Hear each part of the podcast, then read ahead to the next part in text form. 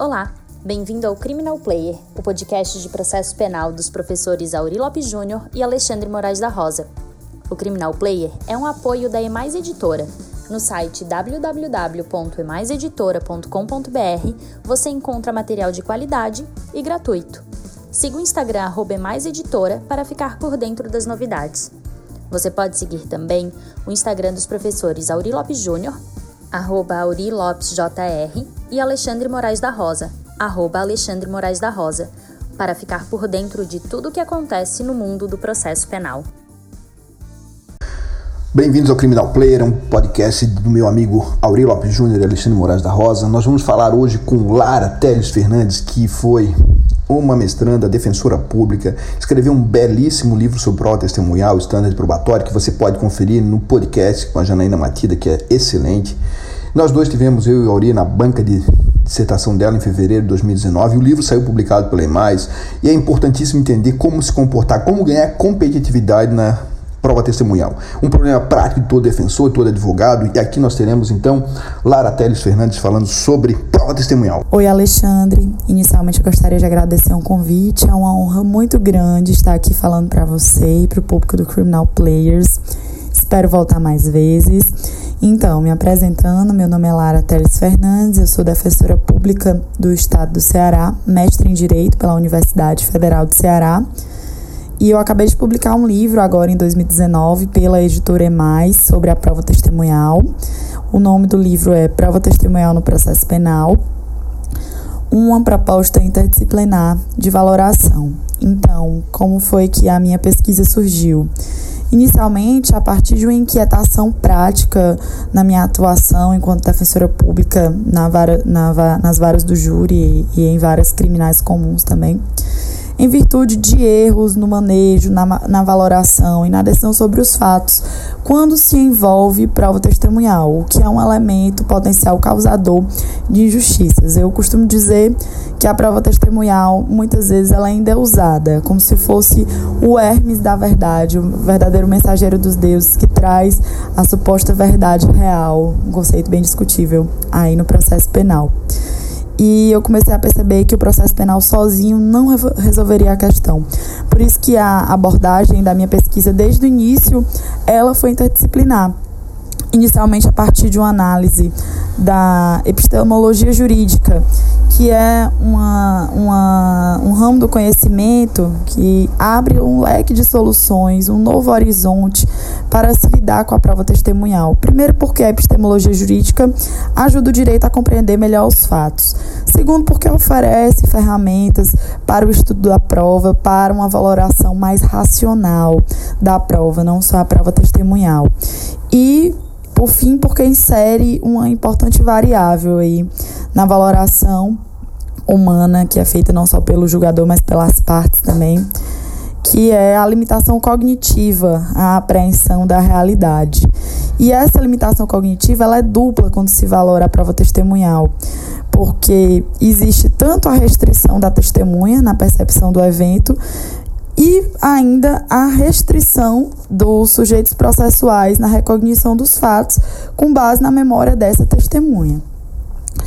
Então, por que, que eu decidi estudar a testemunha? Primeiro, porque é o meio mais comum na prática criminal brasileira, seja por uma questão de conveniência, seja por ausência de investimento estatal em outros meios, em outros instrumentos de, de, de prova. Segundo, por causa do seu tratamento na prática. Existe uma equivocada objetivação, se ignora o fator humano uma verdadeira fé na sua capacidade de revelar plenamente a verdade sem o um juízo crítico maior. É o que é o que se percebe na prática. E aí a minha pesquisa tenta trazer um pouco, tenta aliar um pouco a academia e a prática para que ambas se influenciem mutuamente e se aprimorem. E aí o que eu verifico, né, e o que eu, e o que eu proponho na minha pesquisa é que atualmente estamos ao lidar com a prova testemunhal na era do presuntivismo é a engrenagem com a qual o sistema está habituado. Né? A testemunha possui uma força probante automática e um testemunho, uma declaração de uma vítima, um reconhecimento de pessoas pode até prevalecer é, sem uma justificação idônea sobre outros meios que atualmente se concebem como, como mais técnicos, como por exemplo o exame de DNA. Um exemplo assim que eu posso citar bem bem palpável é o RHC 128096 do STF de dezembro de 2018, em que um reconhecimento feito pela vítima com diversos vícios, prevaleceu em três instâncias sobre um exame de DNA. Ou seja, houve aí a condenação criminal é, inicialmente na primeira instância do, da Justiça do Rio, do Rio Grande do Sul, confirmada pelo TJRS e, enfim, a questão chegou a ser apreciada também pelo STJ e somente no STF houve uma absolvição com base no reconhecimento dos vícios dessa identificação. Então, é preciso jurar esse ponteiro, assim, não abolindo esse meio de prova, é um meio de prova que eu reconheço importante, a prova testemunhal, mas lidando com ele de um modo diferente, né? Construindo em cada caso essa força probante do testemunho, em vez de haver uma presunção de que o ser humano fala sempre a verdade, porque isso não é verdade, né? Até quando a gente vai contratar uma pessoa para fazer uma, uma limpeza na nossa casa, a gente pesquisa sobre essa pessoa, vê se ela andou fazendo boas limpezas em outras casas, enfim, é uma pessoa que você vai colocar dentro da sua casa. Por que, que no processo penal a gente não vai pesquisar também, não só em relação a antecedentes criminais, mas sobre as razões pelas quais aquela testemunha não poderia estar faltando com a verdade em um determinado processo. E aí no processo penal envolve um bem é, bem mais precioso, né, que é a liberdade. Então, existem alguns dados também que surgiram aí como mote para pesquisa para ilustrar a relevância, né, de por que nós precisamos falar sobre esse tema. Primeiro, a primeira pesquisa assim, que, eu, que eu destaco é a pesquisa feita pelo Ministério da Justiça em parceria com o IPEA sobre depoimentos forenses e reconhecimentos de pessoas no Brasil. É um diagnóstico nacional sobre essas práticas no nosso país. E aí, essa pesquisa chegou à conclusão de que 90% dos casos é, criminais no Brasil são solucionados por testemunhas né? E 77% dos entrevistados nessa pesquisa consideraram o reconhecimento de pessoas, né, por parte do testemunho de vítima, como prova suficiente para produzir a condenação. O preocupante é que essa pesquisa concluiu que apesar é, da importância dada ao testemunho, a prática brasileira está desatrelada dos avanços dos últimos 30 anos da psicologia do testemunho, ou seja, o que abre margem aí para a produção de evidências imprecisas e erros judiciários, né? E aí, uma segunda pesquisa que, que eu gosto sempre de destacar é uma compilação de dados de atuação do Innocence Project nos Estados Unidos. Eles fizeram uma, uma, uma grande compilação dos dados, né? Para produzir algumas referências aí da, das revisões de condenações que aconteceram entre 1989 e 2014. E essa pesquisa verificou que 72% dos erros judiciários, ou seja, dos erros judiciários que foram é, se, é, descobertos aí pelo Innocence Project, estavam relacionados à prova testemunhal. E 14 anos foi o tempo médio de prisão que essas pessoas ficaram injustamente reclusas, né, até o reconhecimento da sua inocência pelo Estado. Por isso que hoje que nós falamos sobre esse tema. E assim, é importante dizer que não se pretende impor óbices ilegítimos à persecução do Estado. Não é, não é, não é interessante nem para o Ministério Público, nem para a sociedade, até porque o problema da segurança pública, por exemplo, que está muito em voga, não se resolve com o encarceramento de inocentes. E aí, um, um, dado que ilustra bem isso é que nessa pesquisa do Projeto Inocência se demonstrou que 50% dos reais infratores, né, que pessoas que estavam soltas enquanto os inocentes estavam é, detidos foram identificados e 61 deles cometeram 142 crimes violentos no período em que deveriam estar presos. Por isso, nós precisamos enfrentar sim essa questão, parar de endeusar a prova testemunhal e tratá-la com seriedade. Acontece que o processo penal sozinho queiramos ou não, não resolve essa questão, porque existem muitos fatores envolvidos e a interdisciplinariedade é uma tendência.